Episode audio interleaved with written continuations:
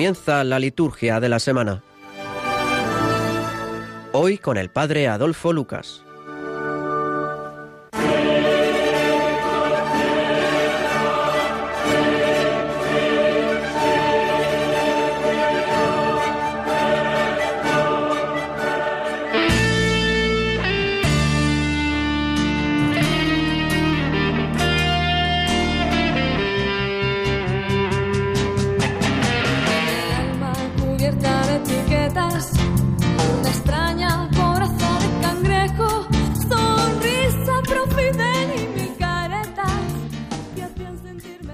Concédenos, Dios Todopoderoso, que meditando siempre las realidades espirituales, cumplamos de palabra y de obra lo que a ti te complace. Por nuestro Señor Jesucristo, tu Hijo, que vive y reina contigo en la unidad del Espíritu Santo y es Dios por los siglos de los siglos.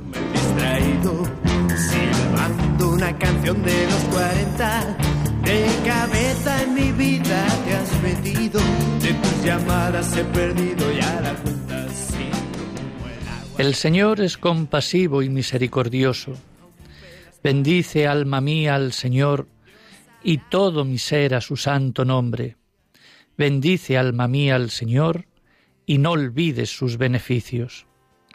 Él perdona todas tus culpas y cura todas tus enfermedades. Él rescata tu vida de la fosa y te colma de gracia y de ternura. El Señor es compasivo y misericordioso, lento a la ira y rico en clemencia.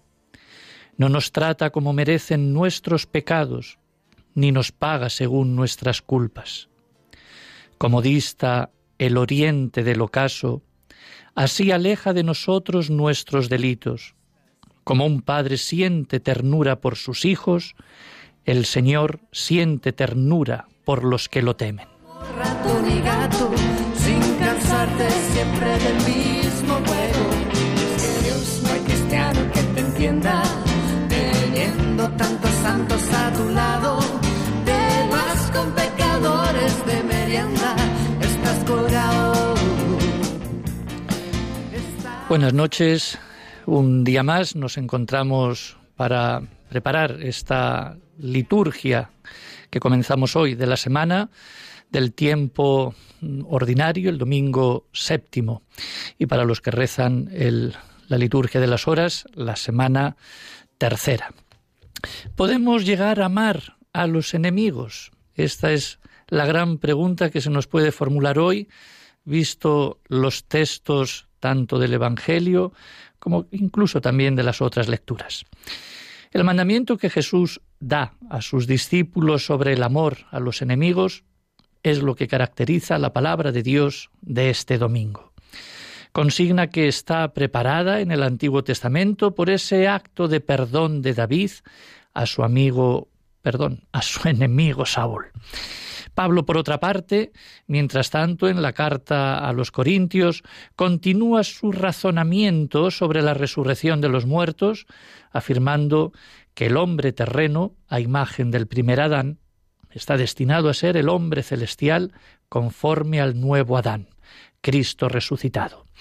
Pero yo creo que el quiz de la cuestión de este domingo es precisamente esa primera lectura y ese evangelio sobre eso de amar al enemigo.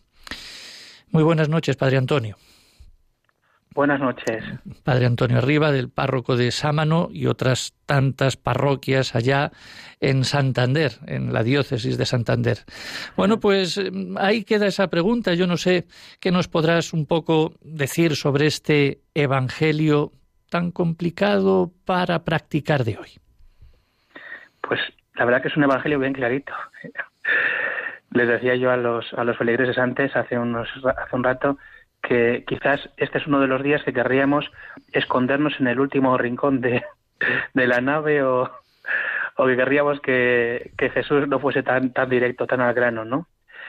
Pero la verdad que quizás lo que marca eh, este Evangelio, ¿no? Que, que hemos escuchado y que, bueno, no, no lo hemos escuchado porque has, proclamado el Salmo, pero eh, este Evangelio del domingo que vamos a escuchar es sobre todo eh, el ser como Dios, ¿no? O sea, de algún modo, eh, la insistencia es en que para ser hijos tenemos que amar como Dios, ser misericordiosos como Dios es misericordioso, ¿no? Como el Padre de Dios es misericordioso. Al final esa es, digamos, es el, digamos, como es, como por así decirlo, es como la mm, eh, donde vamos a tomar, digamos, un poco la, el cimiento, ¿no? del resto de la construcción del Evangelio, ¿no? De, que, se proclama este domingo. El mandamiento de, amar a los enemigos, pues brota como una consecuencia, ¿no? De ese amor, ¿no? de Dios que es capaz, como nos dice Jesús en el Evangelio, él es bueno con los malvados y desagradecidos, ¿no? Al final eso también es una de las cosas que más nos cuesta a nosotros. Si analizamos nuestra vida, quizás sea lo que más nos cueste, porque el resto de, respuestas de amor, pues cuando uno te, te, hace una cosa, un favor, o te hace cualquier, pues al final tú haces lo mismo, ¿no? Y de algún modo eso es lo fácil, es lo normal, es, digamos, por así decirlo, es lo que sale, de, lo que sale del corazón así directamente, ¿no? Pero sin embargo, cuando ya eh, entramos en, otra dinámica, ¿no? Que es la, la que ya es más costosa, porque no es lo natural, ¿no? La respuesta natural, sino que es ya eh, una en la que tenemos que poner en juego también la templanza, decir, mira, no voy a, a, responder, eh, voy, a, voy, a, voy a contener, ¿no? Ese, ese, esa especie también de ira o de, o de odio, de, de rencor también, en definitiva, que, que puede surgir, ¿no? En el corazón. Pues al final eso es un previo, ¿no? Para decir eh, quién eh, de verdad eh, mueve los hilos del corazón a la hora del amar, ¿no? Porque el amar a los enemigos es, digamos, como una consecución, ¿no? Primero uno ama, pues, a quien le ama. Después uno se va preparando para amar también, pues, al que igual a lo mejor no le cae bien. Y ya lo, digamos, lo terriblemente cristiano es el amar al que te ofende y al que te daña, ¿no? que de algún modo está simbolizado en eso de poner la otra mejilla, que tantas veces se nos dice a los cristianos, ¿no? Se nos dice, oye, no has puesto la otra mejilla, ¿no? Se encaren en moralismos, ¿no? Ni en cosas de, de este estilo. Sí que es verdad que una de las cosas fundamentales es que para poder amar como Dios nos ama, tenemos que descubrir que somos amados por Él. Y es una de las cosas en las que yo invitaría a todos los oyentes, a todos los que te escuchan en este programa, pues que, que de algún modo se percatasen de esto, que a veces podemos vivir el día a día sin darnos cuenta de ello tan siquiera. Y darnos cuenta de que Dios nos ama es lo que nos hace poder amar a los demás. Los primeros cristianos eh, no habían tenido, digamos, la fe desde, desde el comienzo de su vida, como quizás no todos los que todos estamos bautizados desde pequeñitos, nos han bautizado nuestros padres, pues también deseando que fuésemos, pues, eh, que siguiésemos a Jesús y, y que fuésemos cristianos, pues, y quizás también nos falte un poco el darnos cuenta de ese amor, ¿no? Que quizás los que se han bautizado de adultos, pues han podido descubrir de un modo más, digamos, como con más, con más, eh, más o sea, se han dado más cuenta, ¿no? Se han dado más cuenta de que, de que Dios les ha, al, al, ser hijos, ¿no? Les ha dado un amor tan grande que, que tiene que compartirlo, ¿no? Y compartirlo no solamente con los de cerca, sino con aquellos también que, que pues que nos dañan, ¿no? Yo el programa que quiero hacer más o menos hoy, al menos esta primera parte, es precisamente en, cuestión de todo lo que se está diciendo sobre bueno el amor, etcétera, y en torno al Evangelio.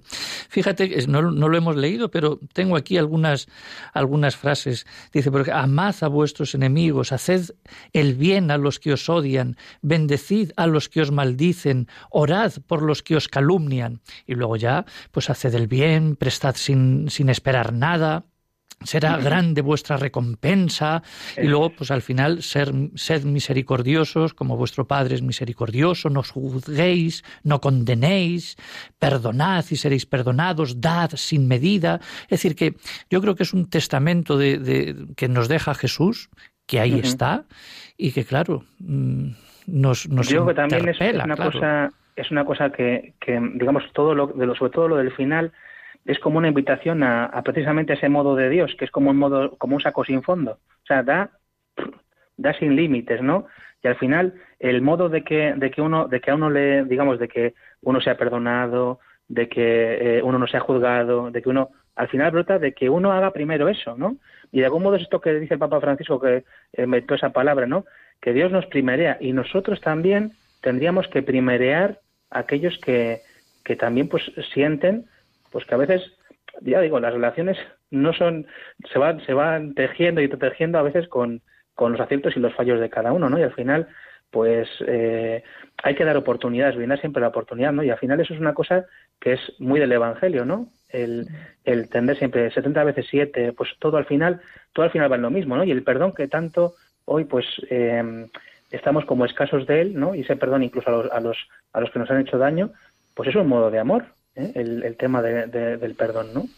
Es que en realidad vamos siempre a lo mismo, es decir, el, el amor es la consigna cristiana. Cristo es amor, Dios es amor, la liturgia es amor, el Evangelio es amor, es decir, todo va, vamos, creo que va Al final, enfocado a esa línea. Bueno, Habría que descubrir que el amor es el, el, el fin, ¿no? Eso es un fin, ¿no? Que no es como hoy en día se le ha puesto como un medio, ¿no? Pues el amor como un medio pues para el placer, para el poder, para no sé qué, ¿no?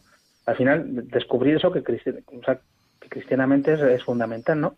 Que el amor es, es, es un fin, no es, Dios, Dios es mismo, Dios en sí mismo, ¿no? Entonces, pues eso yo creo que es una cosa buena que, que hoy, quizás a, a la luz del Evangelio de este fin de semana, de este domingo, pues también se puede, se puede descubrir. Pues eso es, vamos encaminados precisamente al amor.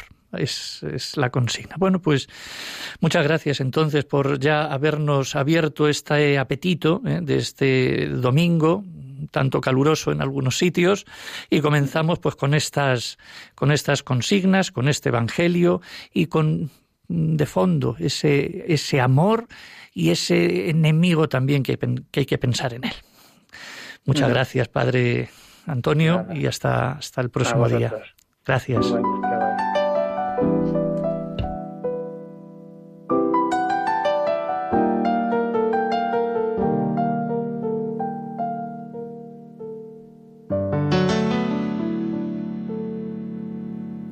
Hoy empiezo esta canción sin mucha inspiración.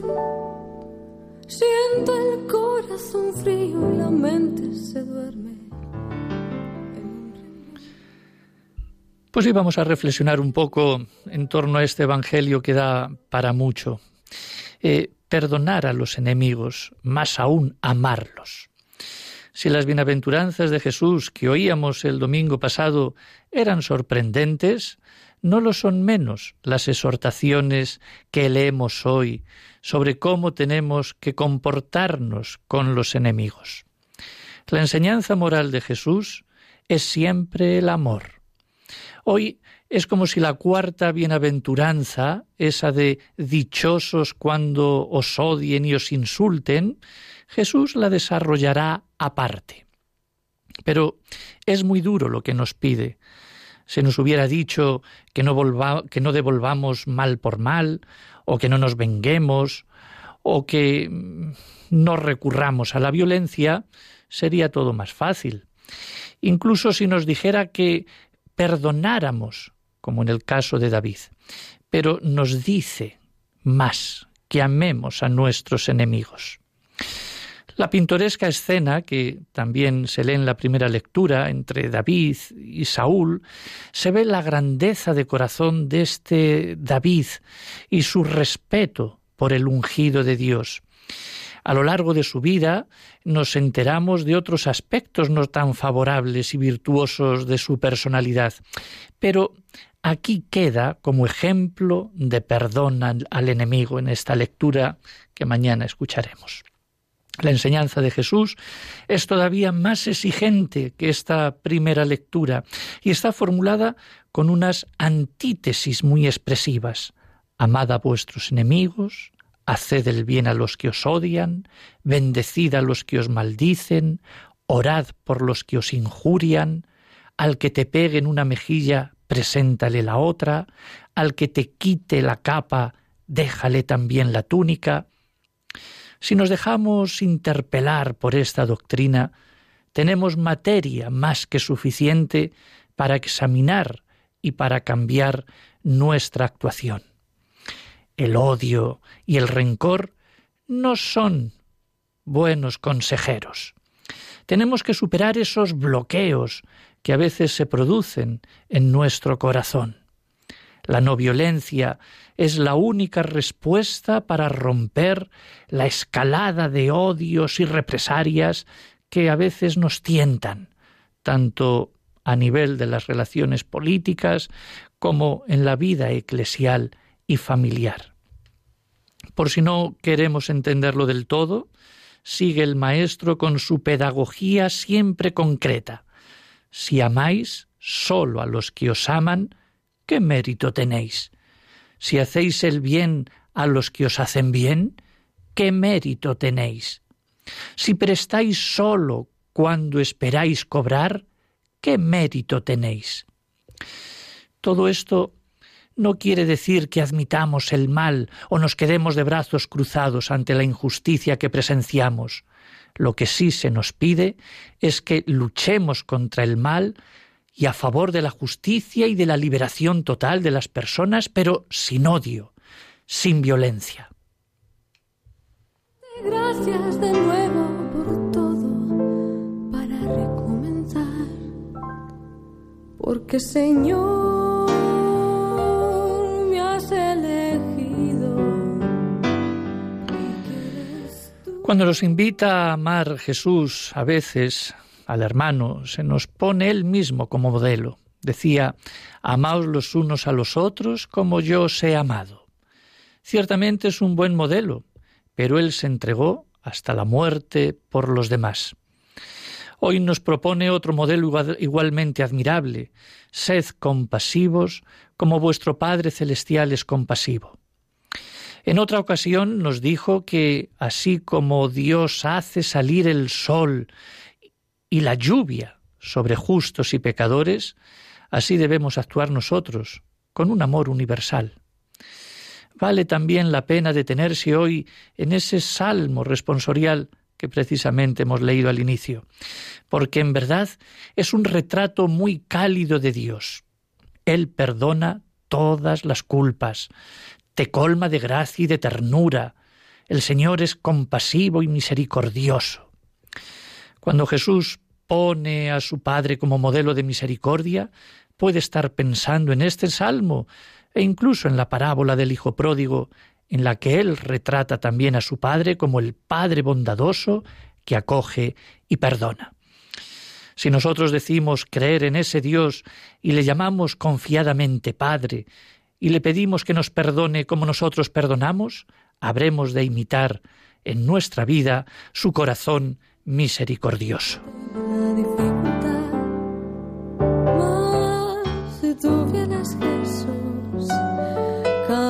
Sobre el mar, Pero además de ponernos ese modelo, que es un listón claramente alto, el de la imitación del Padre, Jesús termina sus recomendaciones con la que podemos llamar la regla de oro de nuestra conducta. Es decir, tratad a los demás como queréis que ellos os traten, la cual es también una medida comprometedora, porque nosotros sí queremos que nos traten bien, que nos perdonen y sepan disimular nuestros fallos. Si hiciéramos una lista de detalles y aspectos de cómo queremos que los demás nos traten a nosotros, sólo bastaría que sencillamente trasladáramos esa lista a nuestro trato con los demás. Además Jesús nos avisa que la medida que uséis la usarán con vosotros. Es el peligro que supone decir en el Padre nuestro, perdónanos como nosotros perdonamos. Nos damos cuenta una vez más que ser cristiano, discípulo de Cristo, no es fácil que en esta escuela del Maestro que Dios nos ha enviado hay una asignatura que realmente hay que afirmar que cuesta arriba, porque a todos nos cuesta amar a los demás, sobre todo perdonar a los demás y hacer el bien cuando recibimos mal. Esta página de Lucas, la de hoy domingo, es de esas que tienen el inconveniente de que se entienden demasiado. Lo que cuesta es cumplirlas, adecuar nuestro estilo de vida a esta enseñanza de Jesús, que además es lo que él cumplía el primero. Cuando nos sentimos ofendidos, tenemos una doble opción, o adoptar una postura de venganza más o menos declarada, o bien perdonar, encajando con humildad lo que haya habido de ofensa. Por eso la enseñanza de Jesús y su propio ejemplo, que murió en la cruz perdonando a sus enemigos, nos hacen pensar y nos interpelan. Jesús nos propone, en verdad, una nueva manera de vida, distinta de aquellos que no tienen fe, un estilo de actuación que va más allá de lo legal, de lo justo, y que se basa en el amor gratuito, un estilo que ciertamente no es el que vige en este mundo. Por eso somos capaces de perdonar, como dijo Jesús, hasta setenta veces siete. Al mismo Pedro le tuvo que mandar que devolviera la espada la vaina, porque no es con la violencia como se arreglan las cosas. Somos personas que guardan su rencor durante días y años, o somos de buen corazón y procuramos que se enfríe nuestro disgusto rápidamente y deshacemos la espiral de la violencia? ¿Somos capaces de saludar al que no nos saluda, de poner buena cara al que sabemos que habla mal de nosotros, de tener buen corazón con todos? Ahí queda eso.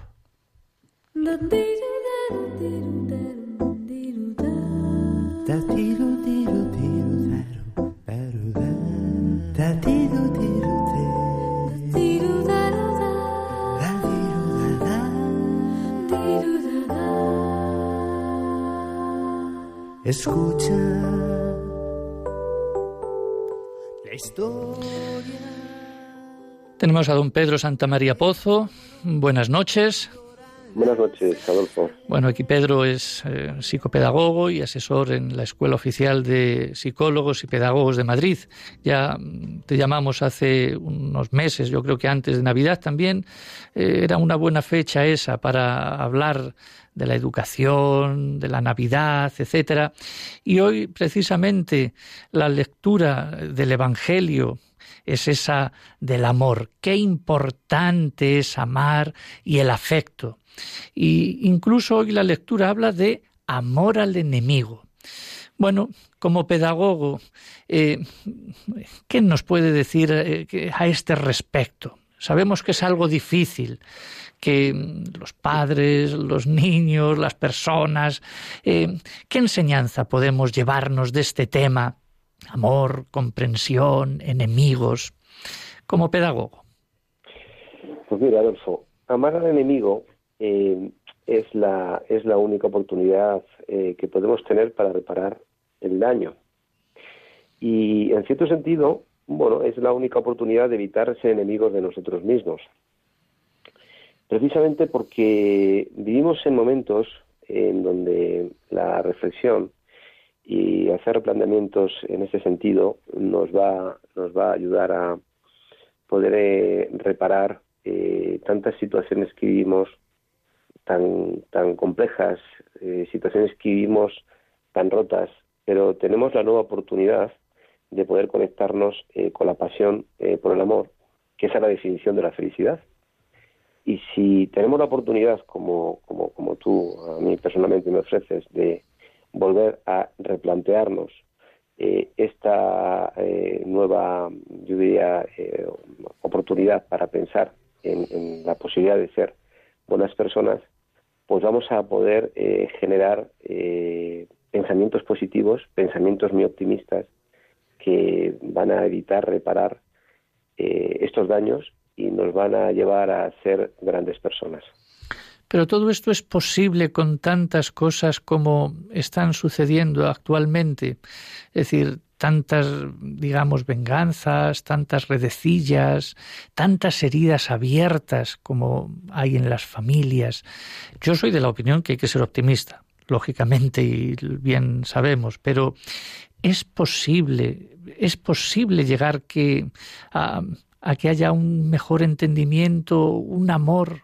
Ya sé que no hay cosas mágicas, ¿eh? que, pero es posible pues eh, desde, esta reflexión que, voy a incorporar, eh, Adolfo, tenemos una oportunidad de poder abrir eh, nuestros corazones, de poder abrir nuestras mentes desde el camino que Jesús nos propone, que es el reencuentro con la, con la ilusión, con la, con la motivación de superarnos con las situaciones adversas. Pero hay que hacerse una pregunta muy importante y es la siguiente. A través, mm, actualmente, a través desde dónde estamos viendo el amor. Porque eh, viviendo como vivimos, situaciones con muchísimas pérdidas, pérdidas, relaciones de pareja, desestructuración familiar, pérdidas laborales, desde ese estado eh, de pérdida, de ansiedad, desde ese, estado de, de, miedo, de ira, de rabia, es muy difícil conectarnos con el amor. Pero si empezamos a, aceptar que esta es una parte de la vida, nos vamos a poder eh, replantear con nosotros mismos la posibilidad de poder salir de ese estado. Porque vivimos entre el amor y el odio. Vivimos entre la noche y el día es una parte con la que tenemos que empezar a, entender que tenemos que conciliar. Es decir, eh, crear mentes conciliadoras con las situaciones que vivimos eh, nos va a ayudar eh, a ser más comprensibles y ser tolerantes. Yo diría, el, gran antídoto para evitar daños es pensar permanentemente en el amor. Y yo diría que esta es la gran vacuna. Yo creo que es algo fundamental yo creo que eh, realmente si uno cree que todo esto es posible, si uno ama, si uno eh, cree precisamente en este amor, en el afecto, eh, yo creo que se puede se consigue. se consigue y, la prueba está pues en tantas personas que se están recuperando van van teniendo ilusión bueno ahí ahí está así que experiencias hay y es posible. Yo creo que si cada uno pues pone también de su parte y cree, cree en, eh, en sí mismo, cree en, en, Dios y cree pues en un mundo pues siempre mejor.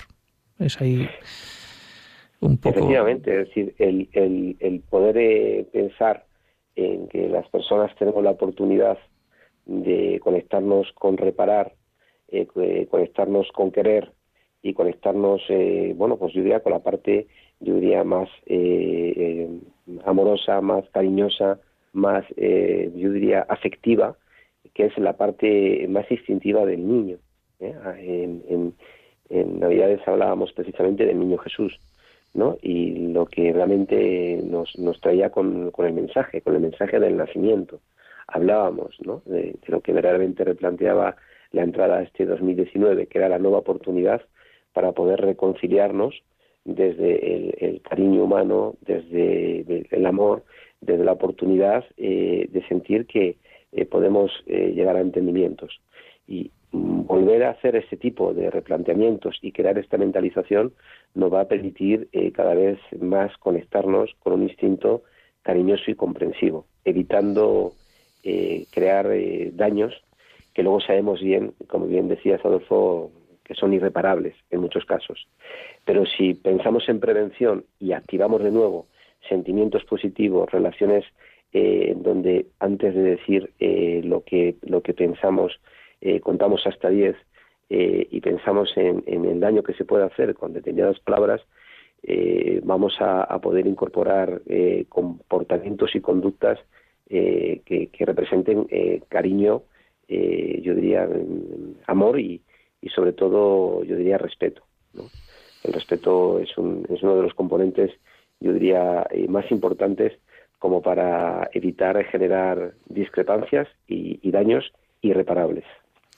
Pues eso, contemos hasta 10, por ejemplo, y, y, pensar un poquito antes de actuar y así evitaríamos muchas cosas. Bueno, has dado muchas claves, muchas pinceladas, todas ellas pues para hacer una, una, reflexión mucho más larga, pero bueno, nos vamos a situar desde este, desde este plano y siempre agradeciéndote esta palabra de ánimo, de estímulo para todos y de tanta gente y familias solas, también incluso pues que lo están pasando mal, pero que también con este programa, con estas pequeñas intervenciones, incluso con, con, con la misma liturgia de, de, la semana, pues mm, van un poco refrescando y van ilusionándose, que eso es lo fundamental y principal, ser feliz en la vida, realmente.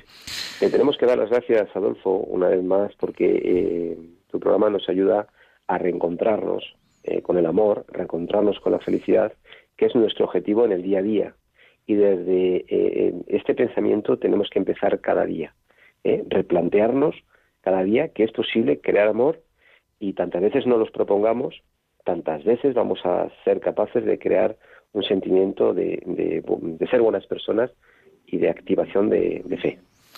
Pues muchísimas gracias también a ti y a la familia. Bueno, pues eh, hasta, hasta otro día y buen domingo. Muchas gracias.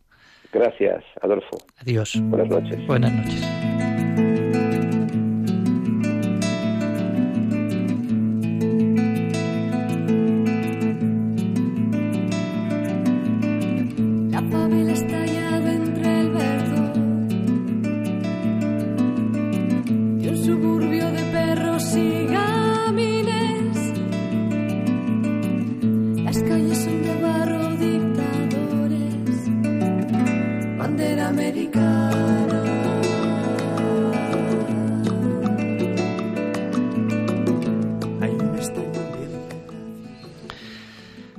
Eucaristía es una escuela de caridad fraterna. Nos acercamos a comulgar, nos juntamos con personas, nos damos la paz, nos damos golpes también en el pecho, pero luego se nota eso en nuestra vida. Eh, la misa nos hace ser mejores en el trato, nos hace ser más cercanos, más afines. Eh, no solo escuchamos eh, y rezamos y oímos la palabra todos juntos, sino que también nos acercamos a comulgar, decimos amén, eh, decimos en el Padre Nuestro, perdónanos a los que nos ofenden, luego nos damos la paz con los más cercanos, como representantes de todos los que vamos a tratar en la vida, y vemos cómo parten el pan eucarístico como signo de que un solo pan nos debería unir a los que participamos en él.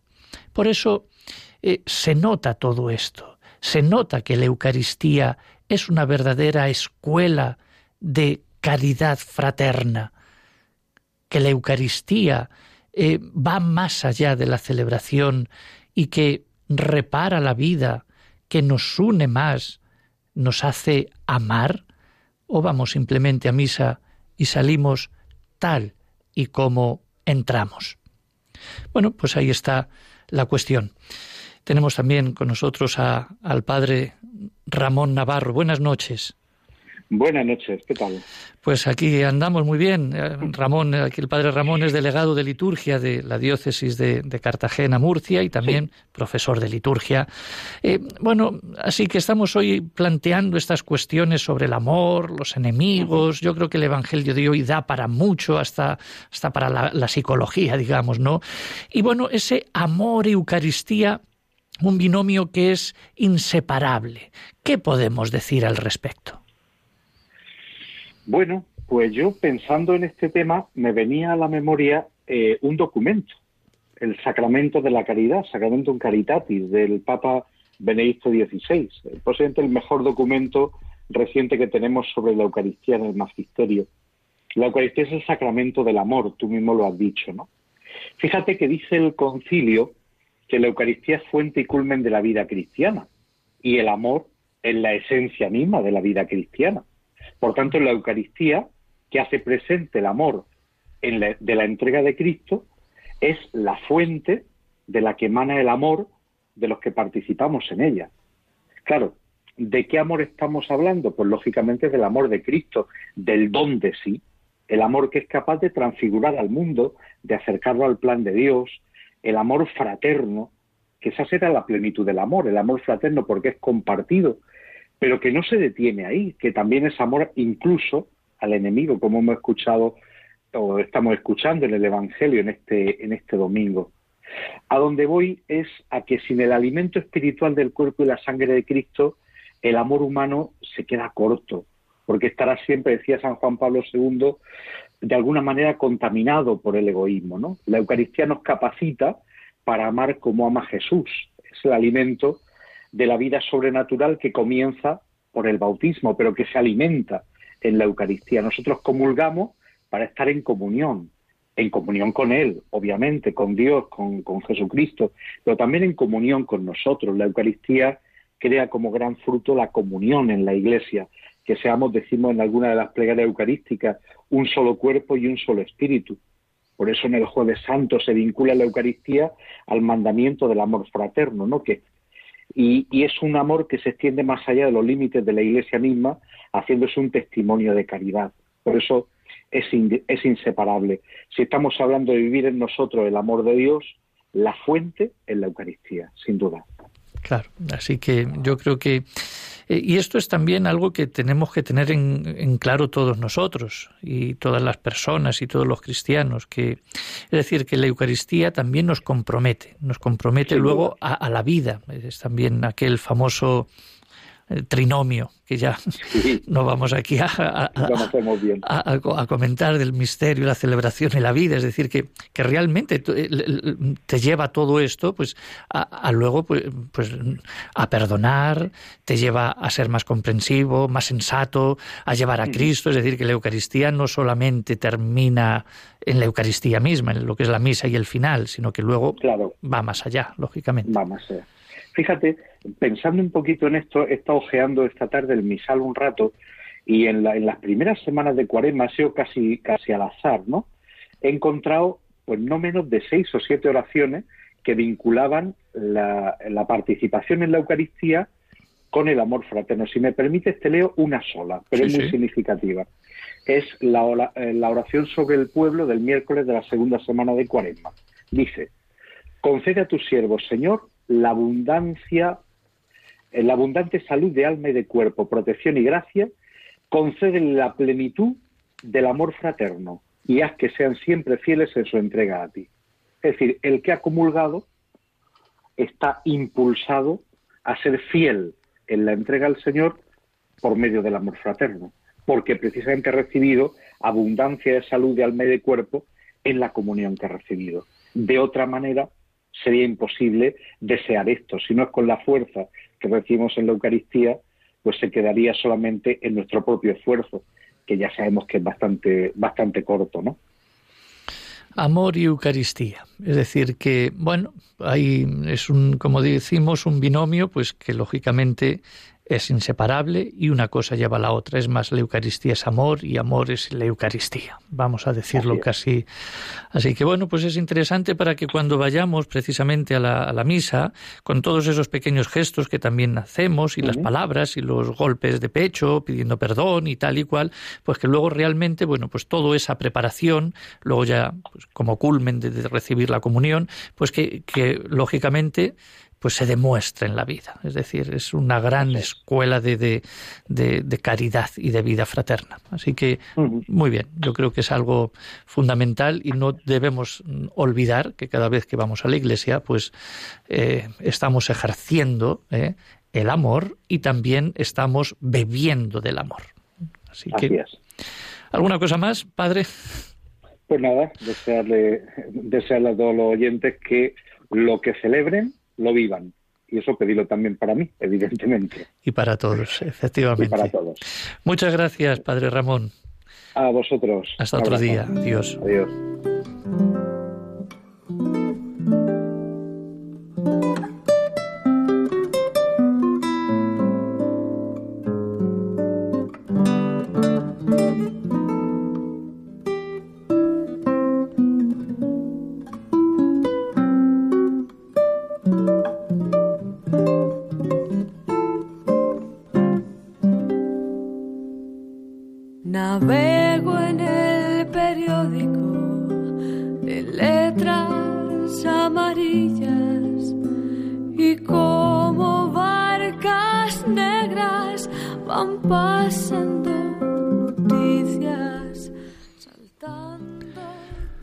Repasando el santoral de esta semana, no he encontrado grandes santos. Tenemos muchos santos también, pero no tenemos memorias obligatorias, no tenemos solemnidades, no tenemos fiestas, aquellas que las congregaciones puedan celebrar para, para ellos en sus, eh, pues es en sus órdenes religiosas y bueno, pues en aquellos ambientes donde haya algún patrono especial.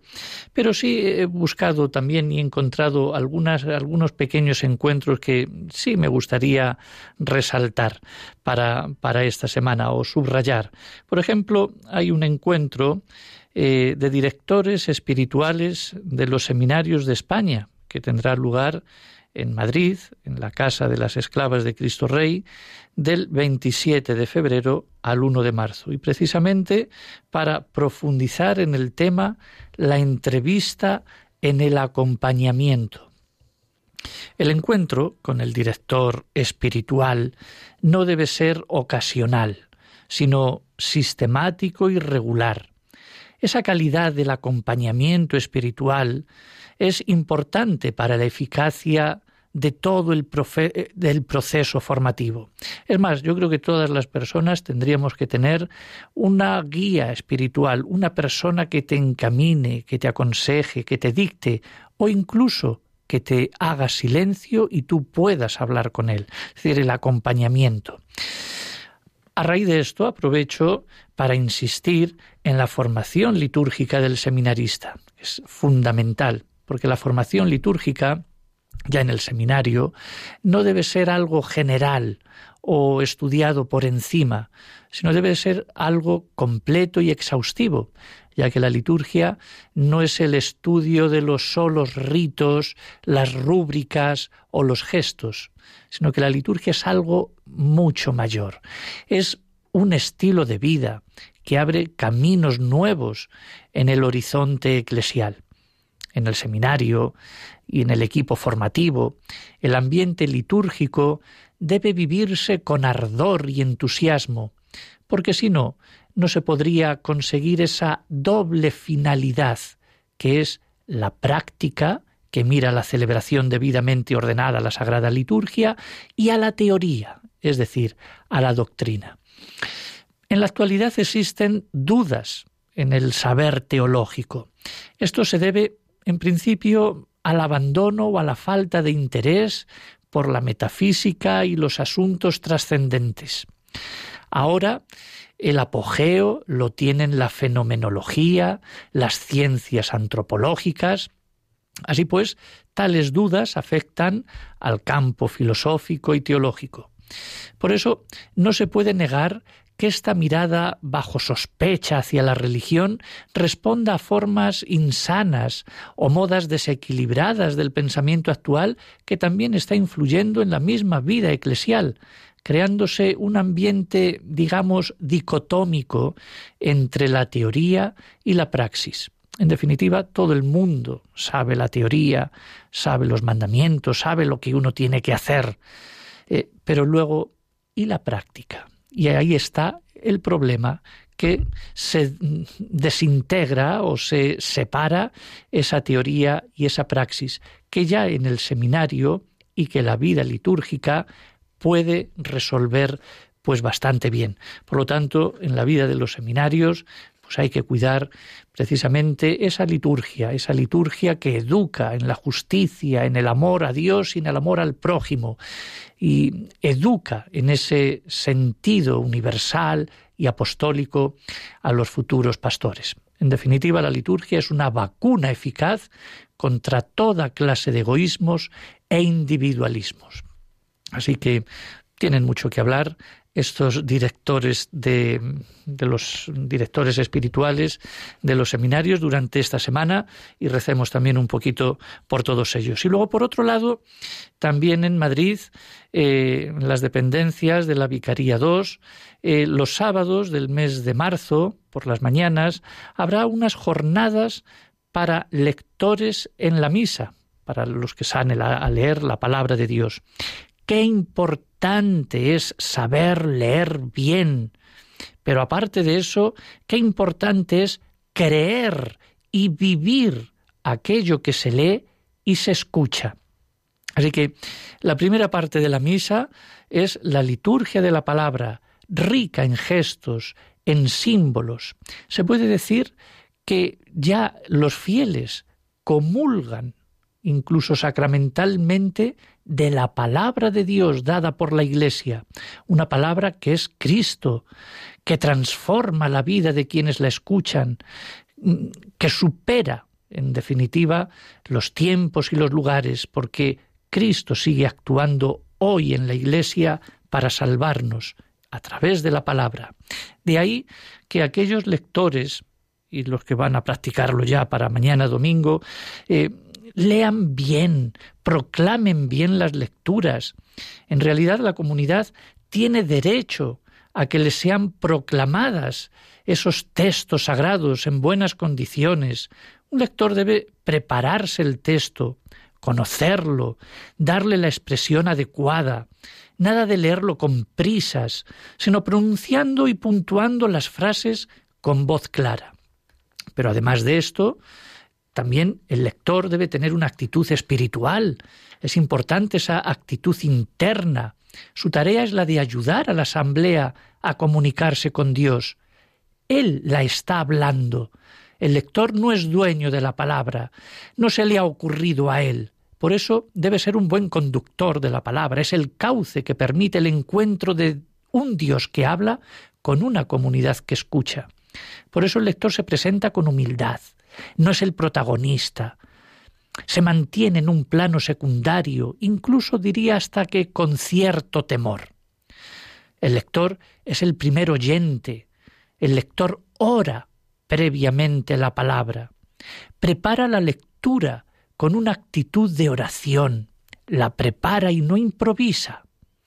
Luego la lectura, lógicamente, se hace desde el ambón, ese lugar sólido, estable, del mismo material que el altar se pide. En el ambón solo se proclaman las lecturas, porque desde ahí es de donde Dios habla a la comunidad reunida. Y como consejos podríamos ya incluso decir, eh, ya para apuntar un poco más, que no leer nunca en voz alta lo que está escrito en rojo. Las lecturas se proclaman, no se enuncian. Además, al acabar la lectura sería muy interesante dejar unos pequeños segundos de pausa antes de decir mirando a la asamblea palabra de Dios o palabra del Señor. Cuando la gente pues conteste sin con esa con esas sin prisas, digamos. Luego el salmista debe ser distinto al de la primera lectura. El lector y salmista son ministerios diferentes. El salmo hágase siempre cantado, al menos la frase que debe repetir la asamblea. Y para leer no hace falta mirar constantemente a la gente como si fuese uno un presentador de televisión. El que proclama es Cristo, es Dios, y los lectores, como mediadores, se centran en el libro. Y luego las municiones pues pueden ser muy útiles también, pero sin abusar de ellas deben ser breves, concretas, para ayudar a situar la lectura. No debe leerlas la misma persona que hace la lectura, estas municiones. A ser posible, hágase también desde otro lugar que no sea el ambón. Bueno, pues cuántas cosas en esta, digamos, este curso de cuatro semanas, todos los sábados, que empezará el próximo sábado, día 2, en la Vicaría Segunda de Madrid, pues aquellas personas que vayan podrán pues profundizar en todos estos temas. Dos encuentros, directores espirituales de seminarios y también de lectores, también concentrados en, en Madrid y en tantos sitios que tantas cosas hacen también para animar y crear un sentido y una personalidad litúrgica.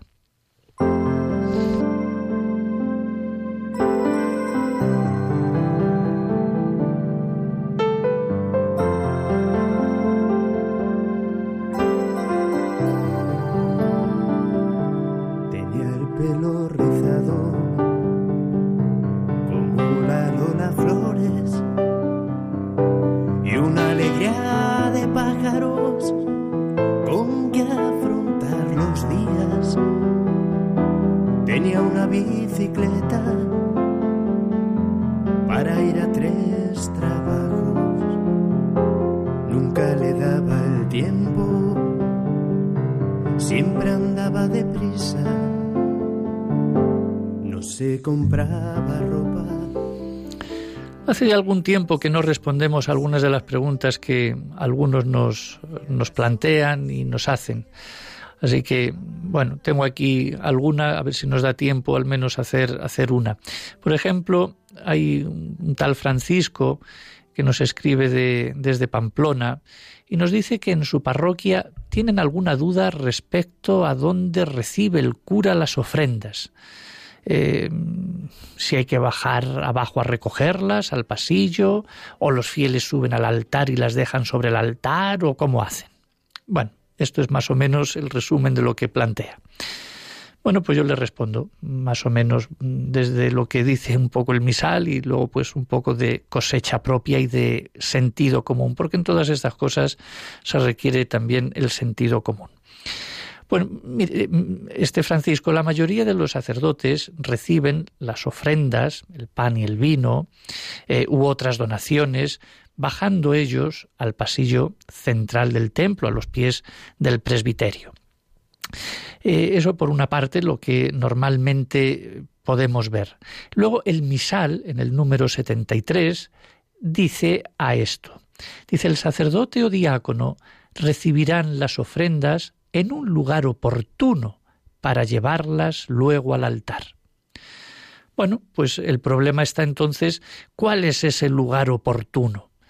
Pues el que baje el sacerdote a los pies del presbiterio para recibir los, los dones, pues no está mal, ya que este puede ser el lugar oportuno para esa iglesia o circunstancia. Sin embargo, el lugar quizá ideal, el mejor o el más significativo sea la sede es decir, el sitio donde el celebrante principal preside la asamblea y dirige la oración. Por eso ahí es cuando donde recibe los, fieles pueden subir o llevárselo a la sede donde el cura pues le espera, espera esos dones y a esas personas él sentado y bueno luego les saluda y ya está entonces yo creo que ese sería el lugar por así decir más eh, ideal pero bueno, según como dice también la rúbrica, es decir, el lugar oportuno. Bueno, pues que cada cual vea cuál es ese lugar oportuno. Espero que Francisco pues haya quedado pues satisfecho de esta pregunta. Y yo creo que nos da tiempo a una última pregunta más. Eh, por ejemplo, Tomás, un, joven de unos 30 años que vive en Jaén, dice que quiere ser padrino de bautismo pero que le han dicho que tiene que estar confirmado. Entonces pregunta, ¿es necesario estar confirmado para ser padrino? Pues hombre, lo lógico ¿eh? y lo normal sería que todo el mundo estuviese confirmado. Y si no lo está, pues, pues que se confirmen. Así que la, la confirmación es algo inseparable, es un sacramento inseparable del bautismo el hombre recibe ¿eh? la energía, fuerza necesaria para desarrollar los dones espirituales que se le han otorgado. Y la confirmación, precisamente, eh, diríamos que perfecciona al que está bautizado, le comunica esas energías y actividades relacionadas para con la vida. Eh, por eso este sacramento es un principio vital de, de actividad, de perfeccionamiento, de santificación. Es un don sagrado que salvaguarda el cuerpo y la salud del alma. Eh, yo diría a este Tomás que mm, este Simeón de Tesalónica uno de nuestros padres antiguos, eh, dijo con total contundencia, dice, revestido por la confirmación, con la coraza y el espíritu, el hombre puede caminar seguro en esta vida y sin miedo a los ataques del maligno. El que no reciba la confirmación no está totalmente bautizado. Esto es, es terrible lo que... Pero claro, visto así un poco a la distancia y fríamente, tiene razón, porque en definitiva el bautismo y la confirmación son dos cosas que deben ir unidas. Por lo tanto, eh, yo a este, a este Tomás y a tantas otras personas, bueno, pues animarlas a que reciban la confirmación, porque es algo necesario, como decía este Simeón de Tesalónica, es algo necesario como coraza para el ser humano, para caminar seguro en esta vida y sin miedo a los ataques del maligno. Y bueno, pues por perfección también de ese, digamos, bautismo, bautismo y confirmación siempre unidos. Bueno, pues nada, a confirmarse. Así que, bueno, pues gracias Tomás por esto que nos has, esta pregunta que nos has mandado y que nos puede hacer a todos mucho bien.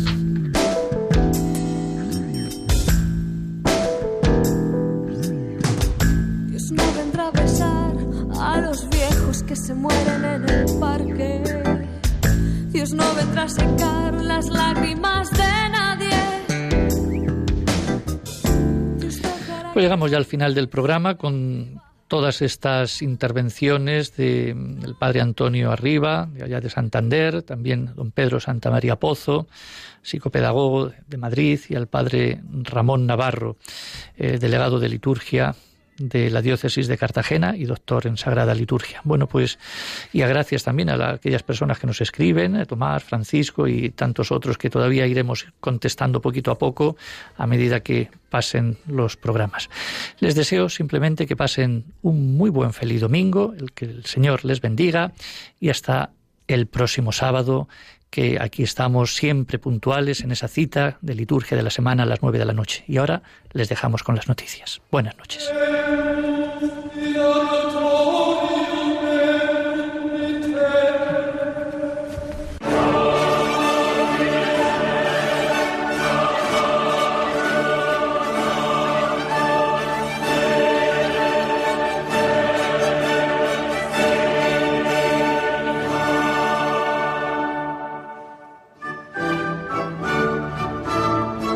Han escuchado la liturgia de la semana con el padre Adolfo Lucas.